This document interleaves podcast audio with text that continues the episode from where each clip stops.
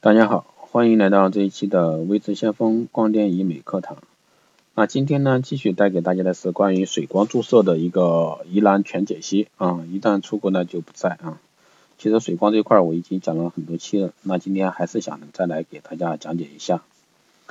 那水光注射呢，水光针是众多爱美者非常钟爱的一个美容项目。那因其较好的一个改善效果，拯救了很多因岁月流逝而受损的一个皮肤。其实水光这块我已经讲无数期了，但是呢，还是有很多人要问啊，所以说我还是给大家继续带来这方面的一些内容。那水光注射的原理呢，就是用透明质酸直接注入到真皮层，使肌肤真皮层充满水分，改善细纹，那使皮肤水润柔嫩、光泽透亮，它真正解决真皮层缺水、缺少水分的一个问题。并且达到恢复弹性及美白提升的一个作用。那这前几期都讲过这块原理啊。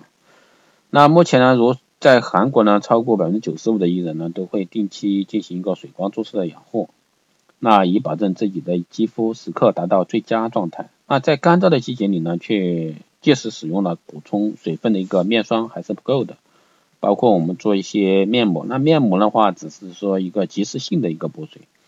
那真正你要长效补水，那还是得一个水光注射透明质酸来改善你这一块儿。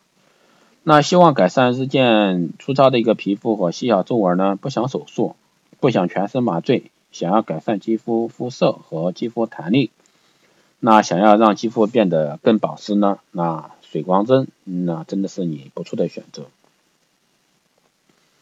那水光注射的一个过程呢？各位有知道多少呢？注意事项都有哪些呢？所以说下面呢，也就来给大家说一下这块。那水光呢，大部分的一个满足需求很多啊，美肤除皱美白都是可以满足的。而且的话，水光注射的话，还可以加一些，比如说维生素 C 呀、肉毒素呀、美白成分啊，都可以加在玻尿酸里面，合二合二为一，一起来给你注射。那我们来说一下注射的一个全过程。那注射步骤及所用的一个时间。那一般来说，你全脸的话，一般就最多啊十五到三十分钟注注射啊。那第一步是先进行一个面部清洁，然后涂抹表毛膏等二十到三十分钟。那时间差不多的时候呢，脸部会有麻麻的一个感觉。第三个呢是清洁表毛膏。第四呢是进行注入十五到三十分钟。那敷上面膜进行一个皮肤镇定、修复护理，这也是它的一个基本注射过程。那注射注射的一个过程中有什么感觉呢？治疗前要敷上表毛膏，暂时麻痹一个面部，所以说在治疗过程中感觉不到疼痛，但不排除有一部分皮肤较为敏感的客户会感觉到一定的刺激性啊。这个所以说任何东西没有绝对的啊，大家一定要对这块清楚，不要什么事儿你都去跟人家。烂承诺，哎，绝对不痛，没有绝对啊，没有绝对，只有少数的人，他敏感性肌肤，他有可能会出现这方面的，哎，他这一块哎还是有点微微的刺。那注射过程中的注意事项呢？第一个，女士呢建议注入次数约为一百三十次啊，男士建议注入次数为一百五十次。那注入透明质酸的部位呢，如出现凹凸的情况呢，这个是比较正常的啊。第三个是根据皮肤敏感程度调节仪器负压。刚刚解释一下，那个出现凹凸是一个透明质酸注入的一个问题啊，有的会起小小丘疹、包块、小包块啊，这是一个注射药给药的问题啊。第四呢，操作吸力正常情况下，透明质酸外流时，需要确认注射针长度是否调节准确。那第五呢？结束后呢，可以进行一个皮肤镇定，并尽可能多的给皮肤进行一个水分充营养补给。那我们来说一下恢复期有哪些不适应的症状呢？那疗程后呢，可能会出现一个红肿、淤青等现象，且有一些未被完全吸收的透明质酸小粒子，一般会在三天内消失，最长吸收期为七天啊。那红肿呢，这个很正常啊，基本上。技术再好的，它都会红肿。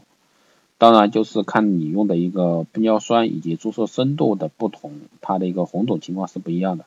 那第二个，我们来说淤青。淤青的话，一般容易出现在我们的眼下下一点眼下啊这个位置，然后毛细血管比较多，那我们在注射的过程中容易出现一个淤青的现象，这也是一个正常现象啊，大家不必担心。那注射后的注意事项我们来说一下，第一个呢是治疗当天建议不要进行其他治疗啊，你不要去做了一个水光马上去做按摩啊，这个不行的啊。啊，注射后呢注意不要用力摩擦治疗部位。第三个呢是疗程结束后十二小时后再洗脸，疗程结束十二小时后再洗脸。那期间呢，可以使用生理盐水及纱布清洁。那洗脸时呢要轻柔。疗程后第二天建议化淡妆啊，第三天可以正常化妆。第四呢是注射后七天内尽量避免使用热能美容仪器进行桑拿、温泉或剧烈运动啊。一个意思就是尽量避免在你脸上进行一个加热方面的一个运动。啊，第五呢是注射后一星期内确保每天摄入足够水以加强效果。那一星期内呢，禁烟酒啊，禁烟酒。那辛辣刺激性食物这是绝对禁忌的。注射后一星期内尽量避开一个强烈的紫外线啊，并做好防晒，特别是夏天啊量大的时候。其实冬天这块反而是量最大的时候，因为皮肤干燥缺水嘛，对吧？有的甚至出现皲裂、皲裂呀这一方面的问题，特别是北方啊风沙大。那皮肤干燥，那更适合一个长效的一个水光针来给你补水。那我们来说一下疗程禁忌啊，哪些人不适合水光注射？那第一个呢是服食补血丸等药物啊就不许的啊。第二个是怀孕，第三个是疗程前二十一天进行过高能量的激光。比如说我们说的激光洗眉精来跟顾客做过一个祛斑啊，这方面就建议避开啊。那第四呢，就是疗程前十四天曾进行过硅针、焕肤、骨酸或者说母皮的疗程，这个要去问明顾客啊。疗程前七天内曾进行过射频呀、微针呀、超声刀啊、脉冲光等疗程啊，这个也是要避免的。那目前呢，冬天的话，一般做水光的话，我们是这样做的啊，就是说这个冬季抗衰除皱补水，那绝对是杠杠的，就是超声灯刀加水光，做完一个水 超声刀，一个星期后再来做一个水光，那绝对效果非常好啊。第六呢是皮肤病患者，比如说唇疮啊、湿疹啊、牛皮癣啊、疱疹啊，这些都是。不能去进行注射的啊。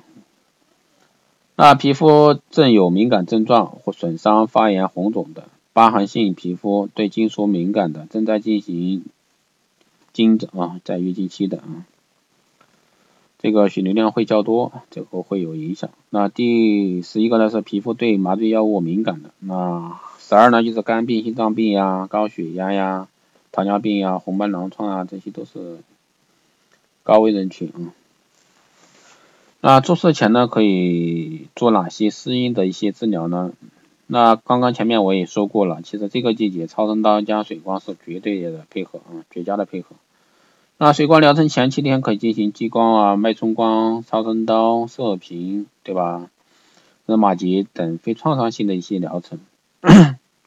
第二呢，如月水光疗程前进行果酸及水杨酸焕肤、微针。二氧化碳微束式激光疗程、大面积激光脱釉啊、大面积激光祛斑等微创的进行疗程，这个也是间隔半个月啊。那一般多久可以看到效果呢？维持多久？这个是老生常谈的话题了。那恢复时间一般三到七天啊。完成三次治疗后呢，水嫩保湿效果一般可以到十二到十八个月。那这里呢，我要强调一点是，你用的透明质酸是什么牌子？这个很重要啊。比如说你透明质酸用的好，那相对来说时间会长一些。那要是透明质酸比较相对来说啊没有那么好的话，那肯定会受影响的，持久性也没那么高。那最后一个是维持时间，因为个人体质、肤质、年龄、生活习惯等影响，效果会因人而异的啊。所以说这方面的话也是 给大家的一个忠告。那一般嗯。专家建议呢，打水光针一定要按疗程进行，至少要打一个疗程及三次以上啊。那一般我们建议四次啊。水光针效果是可以叠加的啊，打的次数越多，效果越好，维持时间也会越久。啊，一般第一个疗程呢，我们都间隔一个月做一次，那这样的话效果是非常叠加的非常好的啊。那如果说你只是一次的话，那只是有一次的效果。那一般就根据人，根据你用的一个透明质酸，品牌不同，成分不同，对吧？那一般就是一到两个月了，还有的可能稍微长一点，三个月这样的，这个还是要看人的。那这就是这一期带给大家的一个光电医美课堂水光针的一个注射全解析。那希望对大家这块的话有所帮助。